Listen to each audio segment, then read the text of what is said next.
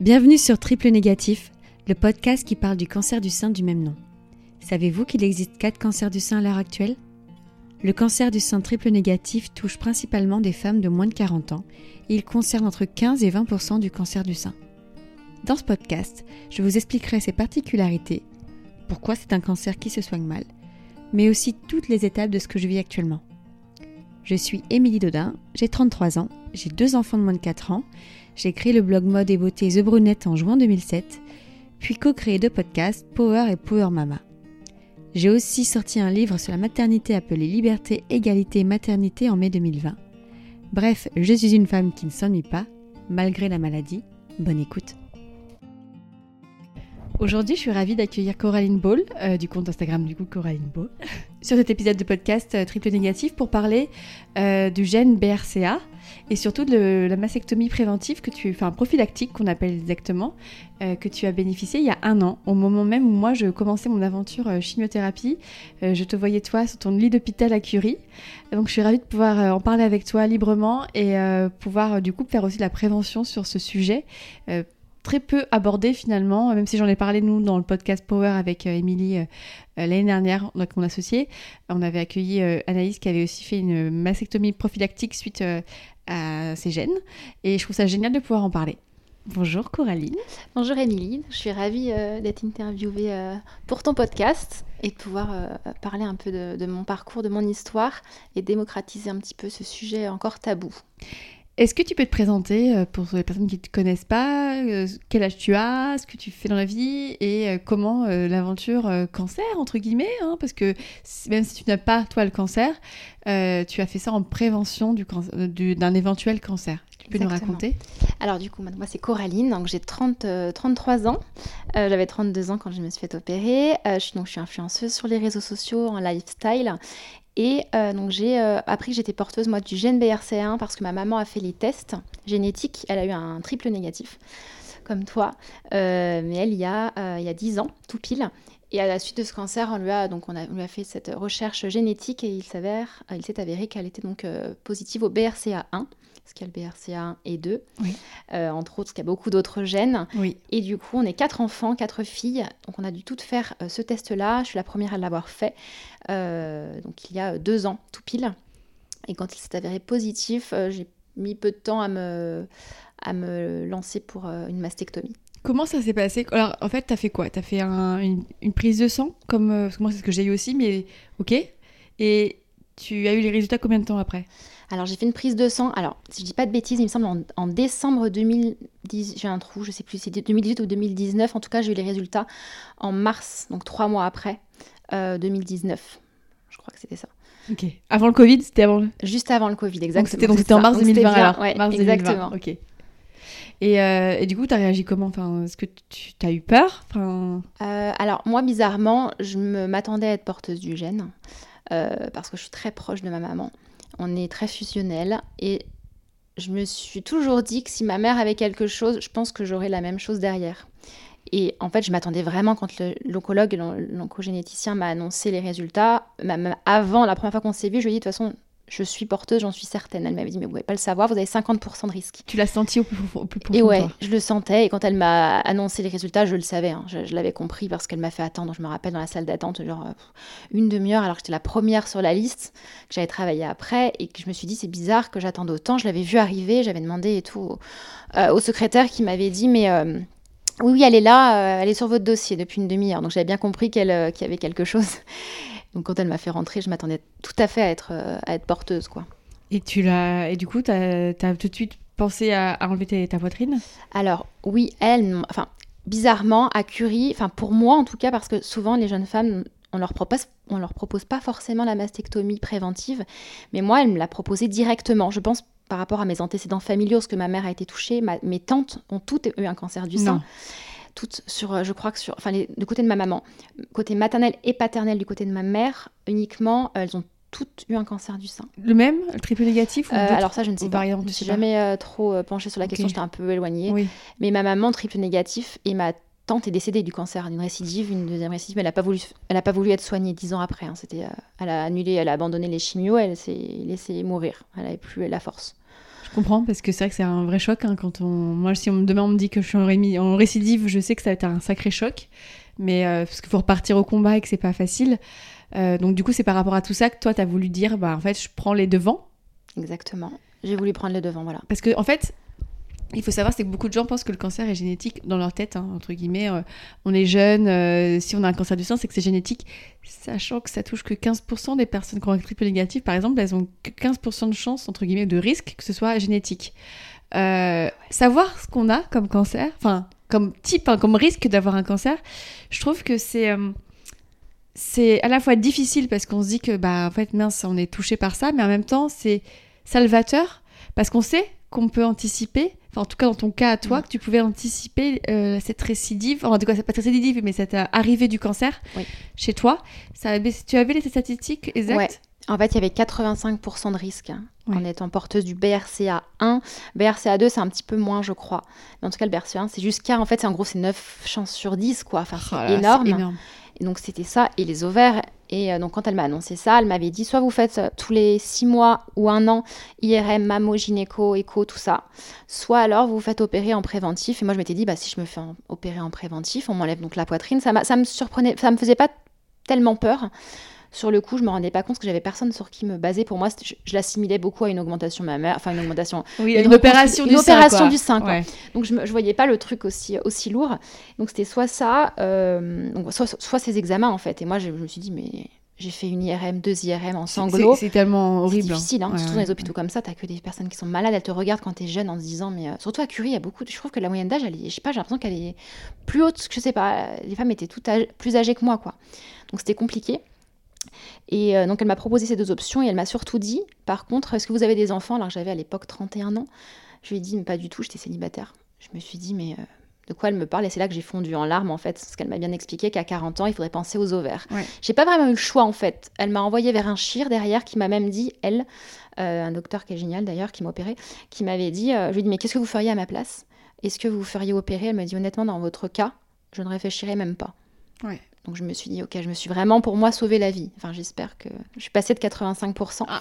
à. Alors, il y en a qui disent 1%, 5%. Mais moi, comme j'ai gardé le, le mamelon, apparemment, ce serait 5% de risque. Mais bon, je.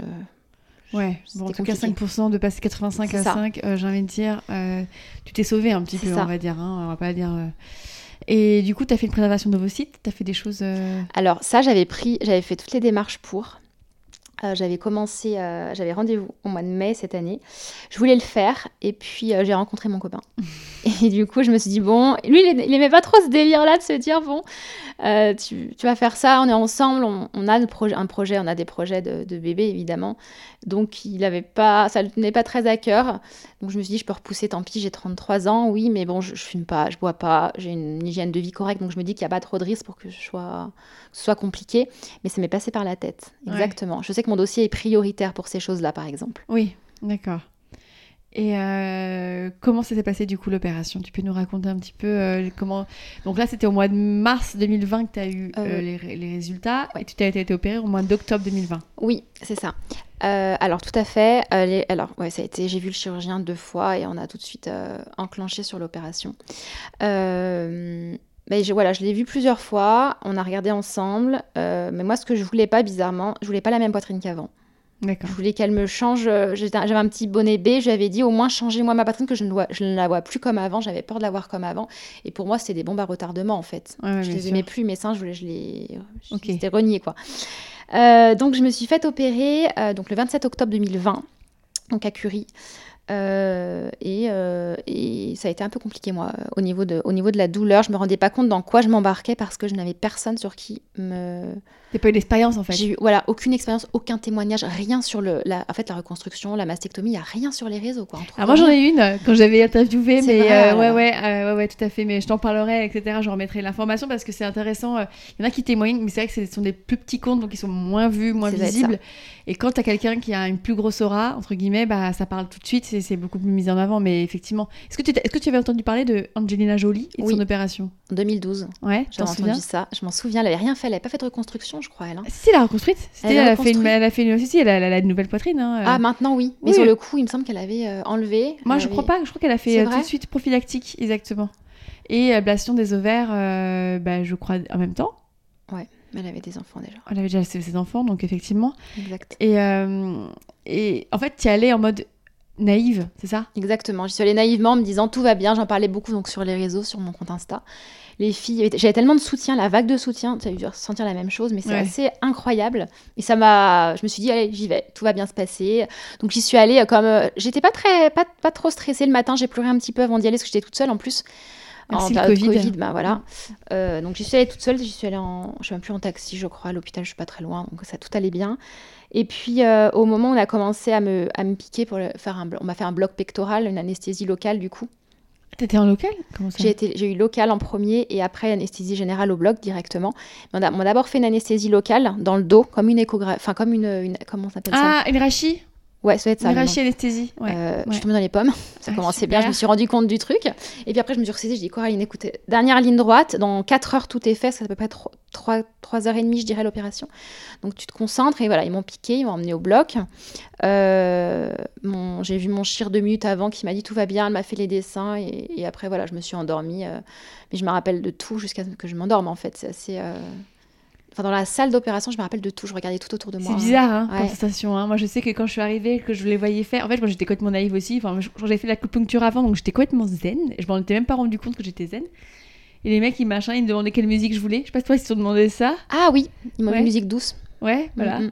Et après, les machins, ils font ton truc. Faut respirer là, machin. Et là, je fais, ah, ouais, ok. Et là, tu fais le truc et tu te dis, bon, bah, qu'est-ce qui va se passer, quoi? Exactement. Et tu te réveilles donc 3-4 heures après. Moi, je me suis réveillée combien de temps? 3-4 heures après? Je suis passée au bloc à rapide. 8 heures Ouais. et je crois que je me suis réveillée à 13 heures. Ah ouais, donc très, très, une très grosse anesthésie. Ouais, ouais, ils parce que- bah, en même bien- temps, parce que ça durait longtemps, tu Ils sais m'ont comment ouais, 3, ouais, 3 heures et demie sur l'opération. hein. Ah ouais, c'est c'est pas c'est pas rien comme Ouais. opération. Moi, ça a duré moins longtemps, donc effectivement. euh, La recon- Bah toi ça va du coup ouais en fait ça a décionné la Bah, mastectomie moi, ils ont enlevé en et fait. hein, voilà, donc ils, ont ont enlevé. reconstruit, ils ont de juste temps? refermé. toi? Bah, moi, j'étais au, au bloc à 8 heures. Bon, il y a eu des petits cafouillages avec cause du, de la, du test PCR qui n'était pas arrivé. Donc, ils m'ont fait remonter, je suis redescendue. Oh là là. Et, en fait, euh, et en fait, je crois que j'étais réveillée vers 11h, il me semble. Ouais, je- 10h30, 11h. Parce qu'en fait, j'étais complètement stone. Euh, je crois que j'ai une lectrice d'ailleurs qui était au- qui était là au bloc euh, qui m'a dit euh, qu'elle m'avait vue etc donc elle, pourrait me dire à quelle heure exactement je m'en souviens plus mais ça a dû pas durer autant de temps que toi parce que euh, toi je pense que c'est plus grosse opération c'est plus lourd une, mastec- Ouais. faire une mastectomie prophylactique où tu reconstruis derrière Ouais. ça dure plus longtemps Exactement. Puis prothèse voilà, j'avais demandé des prothèses sous le muscle. Sous le muscle Ouais, pectoral sous le muscle, ouais, dessous. J'ai l'impression que ça me protégeait en fait d'avoir le muscle par-dessus, ce qui est complètement. euh, voilà. on sait pas On hein. sait pas en fait, voilà. Et donc voilà, je me suis réveillée donc vers 13h, je me souviens très bien. J'entends c'est marrant, on a l'impression qu'on est dans un rêve quand on se réveille, enfin Ouais. un cauchemar hein, parce que moi oui enfin t'es un peu mode oh, qu'est-ce qui se passe j'ai mal? Ah ouais, t'oublies moi j'avais oublié que j'avais été opérée Ah moi j'ai pas oublié. hein. Moi la première, je me rappelle que je me suis réveillée, il y avait la le médecin à côté. En plus elle te dit euh, tout va bien, vous êtes en salle de réveil alors que t'as à peine ouvert les yeux, t'as Ouais. pas l'impression d'être réveillée, mais ils savent que t'es réveillée, tu ouais, sais. Et je me suis dit, mais comment. Enfin bref. Et donc, euh, elle me dit, vous comment, vous, enfin, comment ça va, la douleur 1 sur 10 Je lui dis euh, 10, je pouvais plus bouger quoi. J'avais mal au sein gauche, bizarrement pas au sein droit, mais uniquement le sein gauche. J'avais très très mal. Et elle me mettait donc morphine, tramadol, tous les trucs, les antidouleurs. Et en fait, ça ne fonctionnait pas sur moi. Ça n'a pas fonctionné. Les antidouleurs n'ont pas fonctionné, c'est-à-dire que je sentais mes douleurs comme si. euh, alors que Curie, ils ont un hein. processus particulier pour dur, la hein, douleur. douleurs, ouais, ouais. Tout. Et en fait, ça ne marchait pas. Et les, infirmières, le- la médecin, l'anesthésiste venaient vers moi en me disant euh, Tout va bien, on n'arrive pas à vous soulager, nous sommes désolés. Enfin, c'était vraiment ma- mal. Euh, je souffrais le martyr, honnêtement. Mais la première chose, quand même, que j'ai demandé à l'infirmière, c'est C'est joli. Et elle a, je me souviens qu'elle a soulevé ma robe, enfin ma blouse, et qu'elle a dit c'est très bien. Et elle a redescendu le truc parce que j'avais pas de pansement et que c'est- ça m'inquiétait. Au départ, c'était vraiment j'avais pas de pansement, aucun pansement. J'avais mes drains, Ah ça, Avec deux moi, c'est le cauchemar. Je pense que tout. faut que j'en parle des drains. C'est une horreur. l'horreur. Et je souffrais, mais le Ouais. martyr, et elle avait rigolé. Mais voilà, jusqu'à 17h, ils n'ont pas pu me ramener dans ma chambre, donc de 13h à 17h, euh, parce que je souffrais tellement, ils n'arrivaient pas me- à m'enlever cette douleur. Donc, ils au bout d'un moment, bon, bah, à 17h, ils ont dit il faut quand même qu'on vous redescende. Ça allait un petit peu mieux, parce que j'étais shootée surtout, mais shootée, la tête était shootée en fait. Oui, pas le corps. Mais le corps, euh, je chantais tout. Je suis quand même rentrée en chambre, mais ma famille, donc, hyper inquiète, parce qu'au bout de 4 heures dans la salle de réveil, c'est quand même pas, pas normal. Et euh, ça a été, c'est la douleur, moi, qui a été compliquée. Donc j'ai, euh, voilà, on m'a- on m'a ramenée en chambre. Euh, tous les médecins, enfin le médecin est passé l'anesthésie, le psychologue, ils m'ont envoyé le psychologue parce que euh, parce qu'ils se sont dit, oh là là, la, la petite, elle, a- ça va pas dû se passer comme ça devait se passer. Et, et voilà, j'ai souffert, j'ai beaucoup souffert pendant pendant, je dirais, 5-6 jours, le temps des drains, en fait. Ah oui, les- mais les drains, c'est. Ah ouais. Je pense qu'il faut qu'on en parle parce que les drains, moi j'étais complètement naïve là-dessus. Et le jour où ils m'ont enlevé le drain, À la douleur, ça a été la plus grosse douleur de ma vie, enfin une des, une des plus grosses douleurs de ma vie. Et ça a été surtout un traumatisme de sentir le truc descendre de Ah mon ouais. corps, bouger comme un serpent. Et je me suis dit, what the fuck? J'ai eu, besoin de, de prendre du temps pour. euh, C'est pour ça qu'en fait, quand je me suis dit, jamais je me ferai reconstruire Mais euh, c'est dur, hein. Alors oui, par contre, moi, j'ai pas eu mal tant que ça. Quand Ah on les a retirés, ça a été la délivrance. Ouais. En quelques secondes, hein. mais... Ah ouais. Mais ça a été une délivrance. J'ai pas eu tant si mal que ça, mais j'avais pas compris que le tuyau venait jusque. Enfin, Bah, en fait, penses au en, truc. en fait, moi j'avais plus de médicaments. C'est pour ça aussi que j'ai senti. hein. Moi j'avais arrêté les médicaments assez rapidement. bah, moi mais toi, t'étais, t'étais, t'avais arrêté J'avais arrêté. Il m'avait même mis de la morphine pour la maison et j'avais dit non, j'en ai marre d'en prendre en fait. Ouais. Il s'est trompé à la pharmacie, j'ai j'ai failli me shooter. Me... j'aurais pu... ma, mère, c'était... ma mère qui est soignante a vu les médicaments, elle m'a dit oulala, mais c'est pas du tout ça, il s'était trompé dans ce qu'il m'avait donné. Enfin, Ah, bah génial. Heureusement que j'avais rien pris. Et donc j'ai arrêté, j'étais au doliprane après. Oui, je voulais plus de ouais. médicaments. Tellement on était shooté à l'hôpital. En plus, ils m'ont gardé seulement 48 heures. Ah oui. À Curie, à l'hôpital, ça, ouais, c'est. Ah oui, c'est- un peu l'usine. C'est un peu l'usine, ouais. 48 heures. Au début, ils devaient me garder 24 heures. Ils ont vu l'état dans lequel j'étais, je pouvais pas me lever sans tomber dans les pommes. Et je comprends pas en fait qu'ils gardent si Eh peu ben- de temps parce que moi je suis restée 5 jours et heureusement que j'étais là 5 Bah jours ouais. parce que pourtant j'avais pas comme toi, hein, j'avais pas la double, mais je trouve que je me suis dit mais en fait si je serais rentrée chez moi je serais partie en dépression je Mhm. pense parce que la douleur euh, putain enfin Rien que chaud, de se hein. lever, de Ouais. s'asseoir, d'aller aux toilettes, d'aller dans la douche. Le lit, rien que le lit mécanique, tu sais, le lit qui Mhm. monte tout seul. Oh mais ça, c'est le bonheur chez moi. Je pouvais plus me lever, plus me coucher toute seule. Ma maman était là pendant 5 jours pour s'occuper de moi. Je pouvais pas me lever sans elle. La nuit, si j'avais envie de faire pipi, je- j'attendais qu'elle se lève le matin, quoi. Ah je ouais. pouvais pas me lever, c'était impossible. Donc, est-ce que c'est par... tu penses que c'est parce qu'ils étaient derrière le muscle pectoral? Ça a contribué, à mon avis. parce qu'effectivement là ça prend tous les abdos en fait Ouais. un peu Exactement. Ah ouais, non, j'ai j'ai une douleur, mais encore une fois, surtout l'un des deux seins, euh, l'enfer. Et, euh, et, je, et, ouais, et je pense que, au moment où ils m'ont enlevé les drains, vraiment, or- autre, autre chose, quoi. Je pouvais être, là, j'étais plus autonome, je pouvais lever les bras un peu plus, me laver les cheveux. Euh, mais euh, je pense que c'est les drains, moi, qui m'ont fait très mal. Ouais. C'est en fait quand ils sont mal placés, ça fait super mal, hein, euh, ça c'est sûr. Et ça a duré combien de temps tout ça? Cette sensation de mal-être entre Oh là là. guillemets parce Alors, que Cinq jours, donc jusqu'au drain, c'était un premier palier, en fait. Ouais. Il y a un premier palier de dépassé. Après, ma maman est partie, donc j'étais toute seule chez moi. Au bout de cinq jours, j'étais Débrouille-toi. Euh, j'ai eu mal, euh, je dirais, encore, je dirais, une- deux semaines peut-être. On a des douleurs en fait, et puis moi rien que de voir, je voyais ma poitrine, j'avais pas de, j'avais rien sur, sur les seins. J'ai eu une brassière, on m'a même pas obligé, obligé à mettre une brassière de contention, Tu penses qu'il faut... il en faut une? Ouais. vraiment. On me l'a pas, j'ai eu de la chance parce que j'ai vu des choses. Enfin, moi j'ai eu de la chance que ma poitrine elle bouge pas. Mais les prothèses, si tu les maintiens pas un minimum avec une brassière de contention, en fait, j'ai vu plein de jeunes femmes qui m'ont envoyé des photos. Les, les, les prothèses, elles peuvent bouger, elles descendent. Si tu les, si elles, en fait, ça cicatrise pas En où fait, il ils ont besoin en fait de tout début. Moi, moi, je sais que c'est moi, c'est ce qu'ils nous disent en tout cas. Ouais. Nous, en tout cas, euh, ils nous ont toujours prévenu, etc. Faut prendre une brassière. Je n'ai pas pris moi pour ce truc-là parce que je suis je suis pas reconstruite, donc voilà. Ouais. Mais je sais que les brassières, ça, euh, Ah, le ça aide, contention, ça aide. Mais je, en fait, je me rendais pas compte. C'est parce que tu me dis, je savais pas à du quoi tout ça pouvait servait exactement. Mais c'est indispensable. Moi, je l'ai pas eu tout de suite. On m'a pas, on m'a pas obligé à la mettre. J'ai pas eu de pansement. Mes cicatrices étaient à, vif aussi. Enfin, j'étais à jour. Euh, j'ai pas eu de- les points de suture étaient ben je les ai jamais enlevés en fait je les voyais même pas ils étaient à l'intérieur.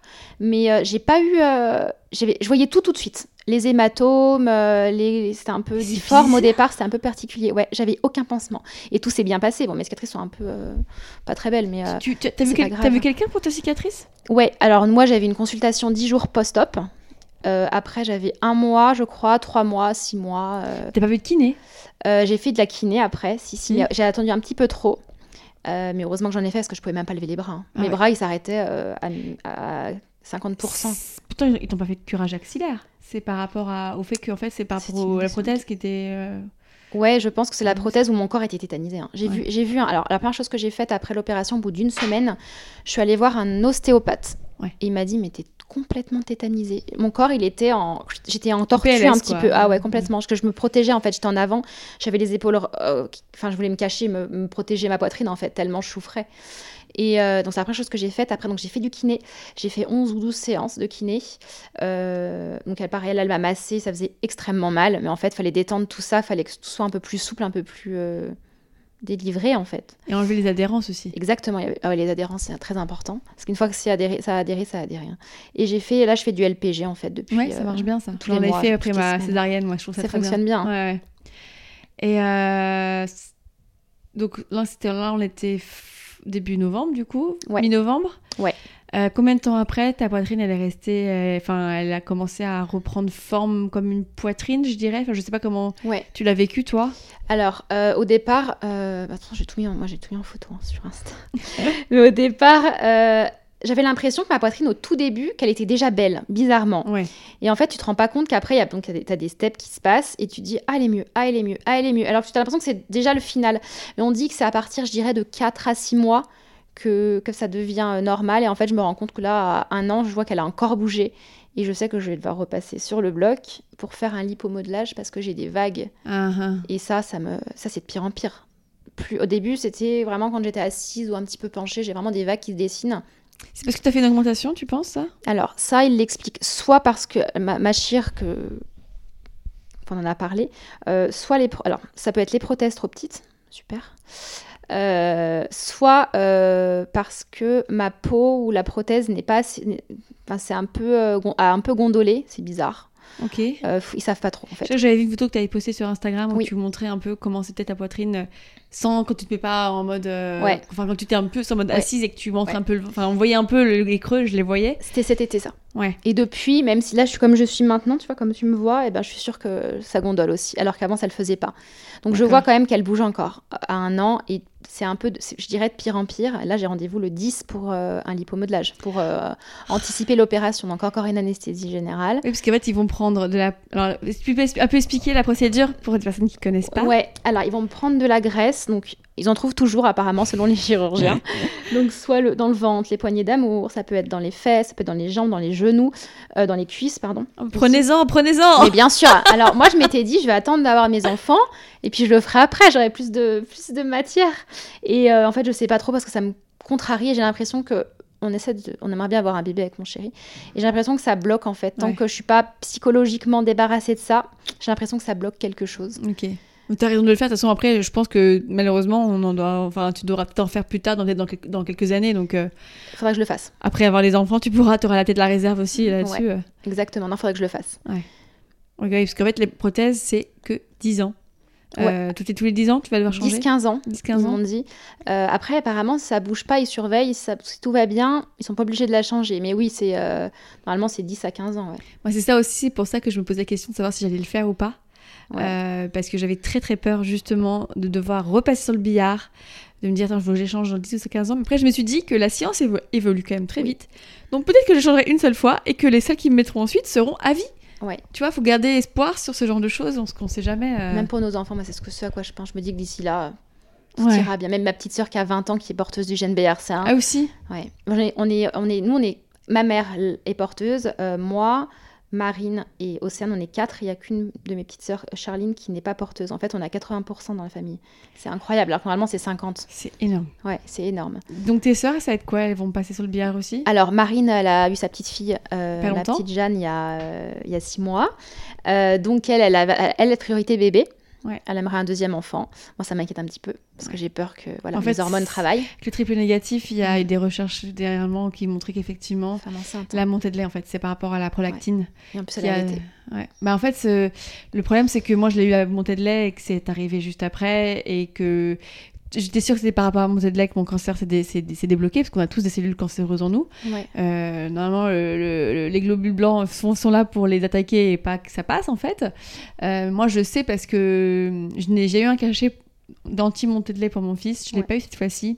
Et la douleur est tellement restée diffuse et douloureuse que ça aurait dû m'alerter. Ils m'ont tout dit que ça fait normal, que c'est normal, etc. Et les dernières études montrent effectivement euh, que ça peut être euh, le facteur en fait. Mais après, ça. ne veut rien dire. C'est que ta sœur, elle peut, euh, elle est très très bien. Ouais. Et elle peut peut-être se faire opérer juste après avoir eu son bébé. Oui, c'est ce qu'elle elle, va faire. hein. Elle attend Ouais. le deuxième quand même et elle se fera opérer. Elle a raison. Et la petite dernière qui a, bah, elle a uniquement 20 ans, elle, elle, elle imagine pas une seconde se faire opérer. Quoi. Elle est loin de là. euh, bah, non, pour elle, euh, elle pense pas le faire, elle, elle le fera pas. Et dans 10 ans, encore une fois, parce qu'elle a que 20 ans, ils opèrent pas facilement les mastectomies avant 30 ans quand même.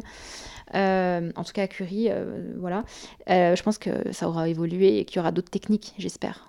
Oui, dé- déjà, la, technique, par exemple, du fameux docteur Sarfati, que moi, je sais que je veux, je veux qu'il me reconstruise, une technique un peu innovante qui passe sur les côtés Ouais.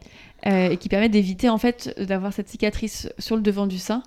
Et euh, par exemple, des fois, quand il touche, au- quand, je crois qu'ils ouvrent par le mamelon certaines fois aussi. Ouais, ça peut. Il y a plein de techniques différentes. Et lui, il permet d'avoir une belle euh, mastectomie prophylactique. Enfin, c'est pas le seul, hein.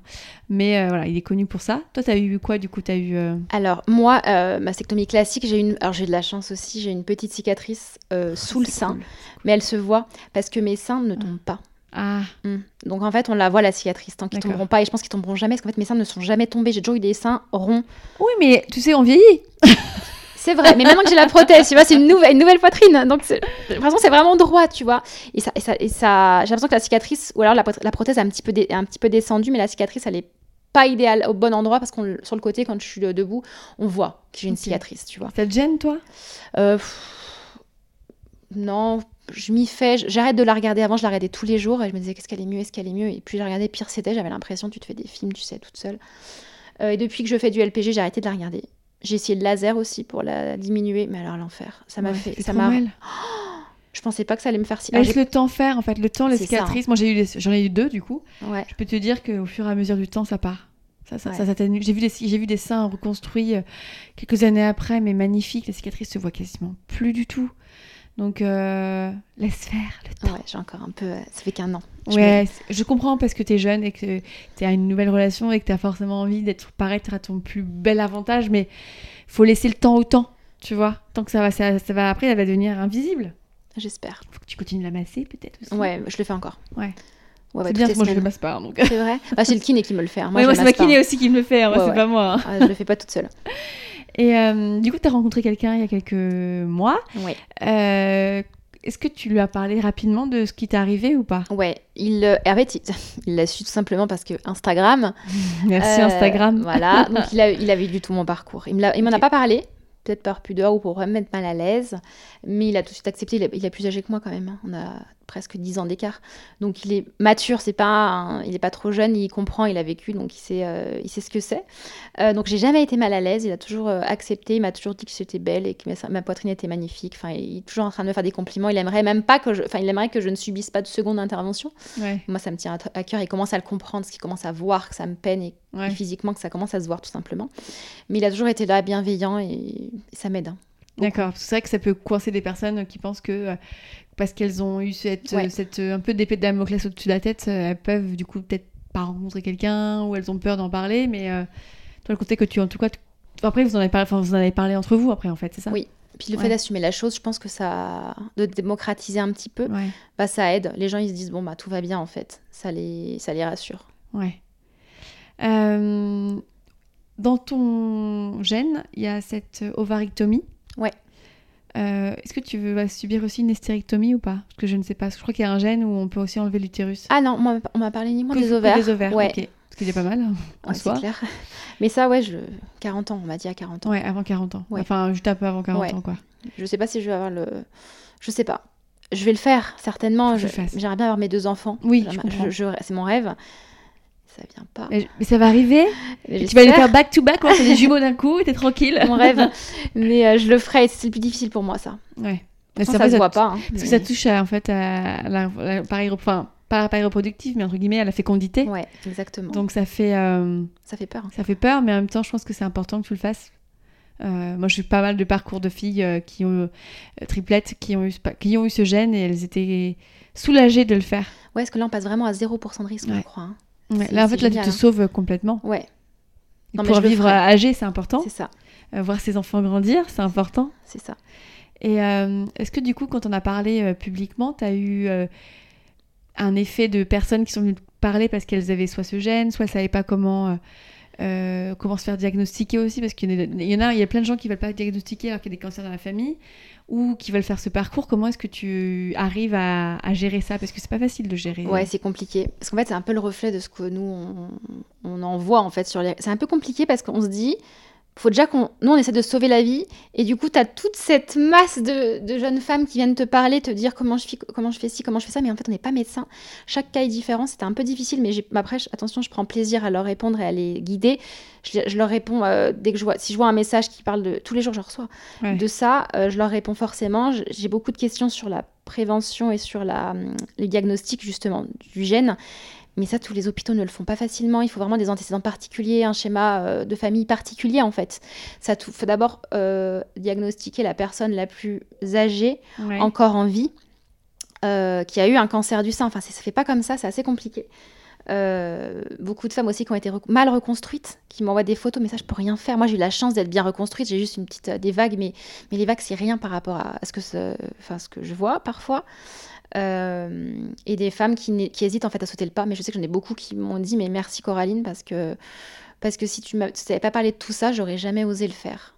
Ouais, je pense parce qu'en fait. Euh, on a peur, en fait, on ne sait pas ce que c'est, et que de voir une jeune femme euh, qui l'assume complètement et qui le montre, qui partage son expérience avec une communauté, et de voir qu'elle continue de vivre, je pense que c'est important aux yeux des personnes qui sont concernées de voir que, bah, en fait, bah, tu vas en chier, hein, c'est pas facile euh, pendant quelques mois, mais qu'après, euh, tu sauves la vie tout simplement, la vie reprend ses, droits et, c'est tellement important de pouvoir en parler parce que c'est des gènes, moi je connaissais pas, je connaissais, j'avais connu moi du coup quelques mois avant sans savoir que j'allais avoir un cancer euh, et que je trouvais déjà l'histoire tellement bouleversante de se dire que voilà, on s'est sauvé, mais je n'en prenais pas la, comment dire, je n'avais pas conscience de tout ce que ça entraînait euh, parce qu'effectivement, du coup, après, c'est toute ta vie, en fait, qui est autour de ce gène, entre guillemets. Euh, peut-être que tu peux le transmettre à tes enfants aussi. Oui, 50% de risque. Voilà, c'est, euh, on n'espère pas, hein, bien sûr, parce que les hommes aussi peuvent le transmettre, hein, faut, pas, faut pas oublier. mais je trouve ça super d'en parler, parce qu'il faut en parler. Il faut pouvoir sauver la vie des personnes qui sont concernées et, et pouvoir les encourager à demander des comptes aussi aux médecins qui veulent qui veulent pas le faire alors qu'il y a plein d'antécédents, etc. T'as eu ces genres de cas, toi, du coup? C'est un médecin généticien dans, dans une. Euh, à Curie, tout à fait. Moi, ouais. Parce que ta maman était suivie à Curie ou pas du tout? Pas du tout, elle était à Léon Bérard et elle à Lyon. Ouais, je Et moi, ils m'ont passé mon dossier donc à Curie euh, directement. J'ai pas, j'ai rien choisi en fait. J'ai vraiment été, euh, j'ai suivi le truc, mais je n'ai rien choisi, ni l'hôpital, ni mes médecins, même ma chire, c'est la première qu'on m'a proposée par exemple, et je l'ai prise parce que je sais pas, j'ai senti un feeling, quelque chose. Mais non, j'ai rien j'ai rien vraiment choisi en fait. Je me suis laissée un peu porter par le truc. Donc en fait, l'histoire, c'est que quand tu as un ce gène, oui. Et que quelqu'un, enfin, on l'est au courant, en tout cas, c'est après euh, aux médecins de faire leur travail, de faire en sorte que les enfants, bah, la personne par exemple, se fassent dépister. Oui. Après, si tu as des parents qui sont BRCA1, enfin ta maman ou ton papa, ou BRCA2, euh, là tu peux le faire, le, le test. C'est juste que ça coûte, je crois, très cher en fait. Ah bon? Euh, ouais, c'est quelque chose qui coûte assez cher. Pas remboursé Pas toujours mais même ça, eux, la, recherche, ça coûte très cher en fait pour ce gène. Apparemment, on m'a parlé de 1000 euros, je sais plus. Euh. J'ai même une de mes abonnées qui a payé hein, genre 1000 euros pour avoir une prise de sang pour savoir si elle était porteuse ou non du gène parce que son papa, sa maman avaient été contaminés, enfin touchés euh, par des cancers, tout simplement.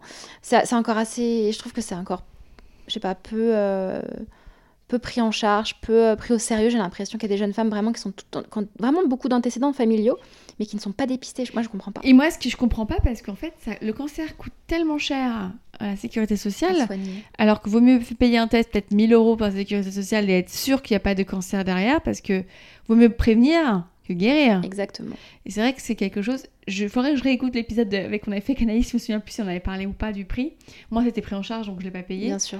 Enfin, c'était pris bah, tout de suite. En fait, j'ai pas le choix. En fait, ils m'ont dit tout de suite, allez, hop, vous allez faire votre. Le jour où j'ai appris que j'avais un cancer, en fait, tout de suite après, j'avais le... le, piqûre. juste après. Enfin, j'étais complètement sonnée, mais. Euh, moi, je me dis, c'est pas possible que ce soit génétique quand même. Même si ma grand-mère a eu un cancer de l'utérus, etc. Mais euh, euh, c'est vrai que c'est quand je vois les filles qui me disent qu'elles ont des antécédents énormes et que les médecins leur les envoient chier, je trouve ça, mais je, suis tellement choquée. Je leur dis, mais c'est pas possible, quoi. Ça m'arrive tous les jours. Je reçois des messages tous les jours, moi, pour ça. C'est chaud, hein. Ouais, je comprends pas. Donc on espère que, bah, les gens de la ministère de la Santé, par exemple, écouteront ces podcasts euh, et prendront compte aussi que du fait que ça coûte très cher à la société quand même euh, de payer euh, des personnes sous chimio, etc. Enfin, de payer le traitement chimiothérapie, puis les ALLD, puis, puis tout ça, puis tout, tous les allocations aussi de, de maladie, etc. Donc autant prévenir, payer, faire, prendre en charge ces tests que guérir. Je suis bien d'accord. Est-ce que tu as un message à donner aux personnes qui vivent euh, cette expérience, euh, d'apprendre qu'elles ont un, ce gène en elles? Quels conseils tu leur donnerais euh, ou des mots pour les réconforter ou... Alors de ne pas avoir peur, en fait. Pour moi, c'est une chance de le savoir. Parce que si on ne le sait pas et qu'on tombe malade, c'est un peu plus agressif en fait. Il va être plus agressif, le cancer, il va enfin c'est plus mauvais. Alors que si on est au courant et qu'on fait de la prévention, ben en fait c'est une façon de, sauver la vie sans passer forcément par la maladie. Ouais. C'est vraiment. C'est vraiment une chance. Pour moi, c'est une chance. Moi, Puis toi, tu as vécu la chimio avec ta maman. Donc, tu as, as, vécu ta maman qui a eu ce, triple négatif il y a 10 ans. Exactement. Euh, donc, tu as vu les effets, en fait, de ce que peuvent provoquer euh, cette, ce cancer. Oui. Donc, forcément, tu as des tout de suite, en fait. Oui. Moi, je voulais pas passer par là. Moi, rien que le fait de perdre mes cheveux, ça me faisait, mais c'est ce qui me faisait le plus peur. C'est bizarre, c'est la féminité. Mais euh, j'ai vu ma maman perdre ses cheveux le matin par poignée et je voulais pas faire vivre ça à ma famille, à mes enfants. Donc je me suis dit, c'est le seul moyen, bah, c'est de me sauver la vie, c'est de me faire opérer euh, et de le savoir. Mais j'étais. Enfin, évidemment, c'est choquant au départ quand on dit vous êtes porteuse du gène BRC1, ça fait peur parce que c'est dans un hôpital. C'est sérieux en fait. Et puis euh, après, on se rend compte que tout ce qui est mis en place pour ces personnes-là qui sont touchées, bah, c'est juste une façon de. C'est une nouvelle vie en fait. C'est une nouvelle vie qu'on nous propose de vivre. Oui, c'est vrai. C'est une belle façon de, façon de le dire. Et au niveau de la prévention, est-ce que tu as des conseils aussi à donner?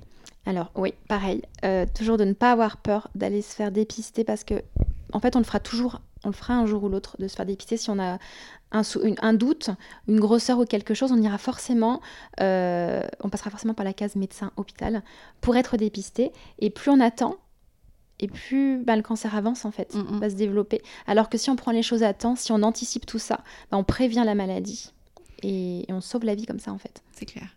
Et autre question aussi par rapport à, Octobre Rose, que tu as été pas mal sollicité. Euh, est-ce que, est que du coup tu, te donnes cet objectif de... Euh, pas d'égérie du cancer, hein, parce qu'on peut pas... Voilà, mais dans le sens ambassadrice pour pouvoir parler de tout ce qui se passe et euh, est-ce que tu te sens investie d'une mission? Est-ce que tu t'es sentie comme ça en tout cas euh? Ouais, alors oui, bien sûr, je me sens, euh, je suis obligée d'en parler et de, de, de, de, renvoyer tout ce que moi je sais, tout ce que j'ai pu apprendre en fait ces dernières années à, ce sujet-là. Après, je le fais toute l'année, mais j'ai trouvé particulièrement que cette année, Octobre Rose, c'était encore plus important. Je trouve que tout le monde s'y est mis en fait, même des marques qui n'ont aucune, aucune valeur euh, enfin, qui n'ont pas les mêmes valeurs que qu'October Rose. Tout le monde s'y met en fait petit à petit. Je trouve que ça, c'est génial en fait. Moi, j'ai l'impression que depuis un an, il y a eu un vrai truc euh, euh, sur le sur le cancer. Et, et c'est le but c'était de récolter de l'argent pour la recherche et pour les assos qui œuvrent là-dessus. Mais T'as eu, as fait quoi as, Du coup, tu as travaillé avec euh, Rouge Gorge? Ouais, Rouge Gorge Lingerie. J'ai fait CEA aussi, qui ont lancé une brassière post-mastectomie post Hyper bien, à des prix accessibles. Ouais, c'est ça. J'ai fait beaucoup de marques accessibles. Donc Rouge Gorge, c'est hyper bon qualité, rapport qualité-prix. CEA aussi, le soutien-gorge, il est vendu 24 euros. Enfin, voilà. Euh, Primark, du coup, qui fait aussi. Alors, c'est pas de la lingerie post-opératoire, enfin, pas post-opératoire, mais c'est quelque chose de confortable qu'on pourra porter. voilà, après une mastectomie. Voilà, exactement. Euh, après, j'ai fait pas mal de choses sur la course Odyssea. Enfin, j'ai essayé vraiment de. En fait, j'ai essayé de tout faire pour que.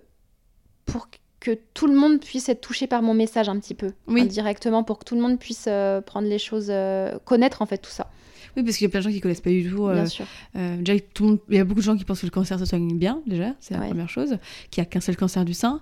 Et en plus, qu'ils ne connaissent pas les gènes, hein, ils savent pas et ils ne connaissent pas tous les gènes et les noms des gènes surtout, qui sont importants aussi à connaître. Bien sûr. Oh, bah, en tout cas, merci en tout cas pour ton travail, pour ton dévouement euh, pour la cause, parce que c'est hyper important. Et bah, merci d'en parler aussi ouvertement sur tes réseaux, parce que moi, je sais que vu que j'envisage la reconstruction maintenant, euh, ça me permet de savoir un peu à quoi m'attendre au niveau douleur. Mais douleur, c'est différent pour moi. Ouais. ouais, ouais, mais moi, je sais que j'ai très très peur. En fait, j'ai des copines qui se sont déjà fait opérer les seins, euh, voilà, esthétiquement. Euh, je savais, savais qu'il y avait pour trois semaines de pas être bien. Mais alors là, tu me le confirmes. Moi, ce qui me fait peur, c'est les drains. Donc, clairement, c'est les drains qui me font peur. Mais j'espère que voilà, d'ici là, euh, tout ira bien, que je ne serai pas en, en récidive, etc. Et que voilà, mais euh, en tout cas, c'était un beau message. Merci de ton travail de prévention. Merci beaucoup. Et, euh, et puis, du, du, coup, je mettrai toute l'information pour celles qui ne connaissent pas, euh, pour que puissent te, te, retrouver sur Instagram, at Coraline Ball. Oui. Mais je mettrai aussi dans la barre d'infos euh, toutes les infos. Merci, Merci beaucoup, Coraline. Merci, Émilie.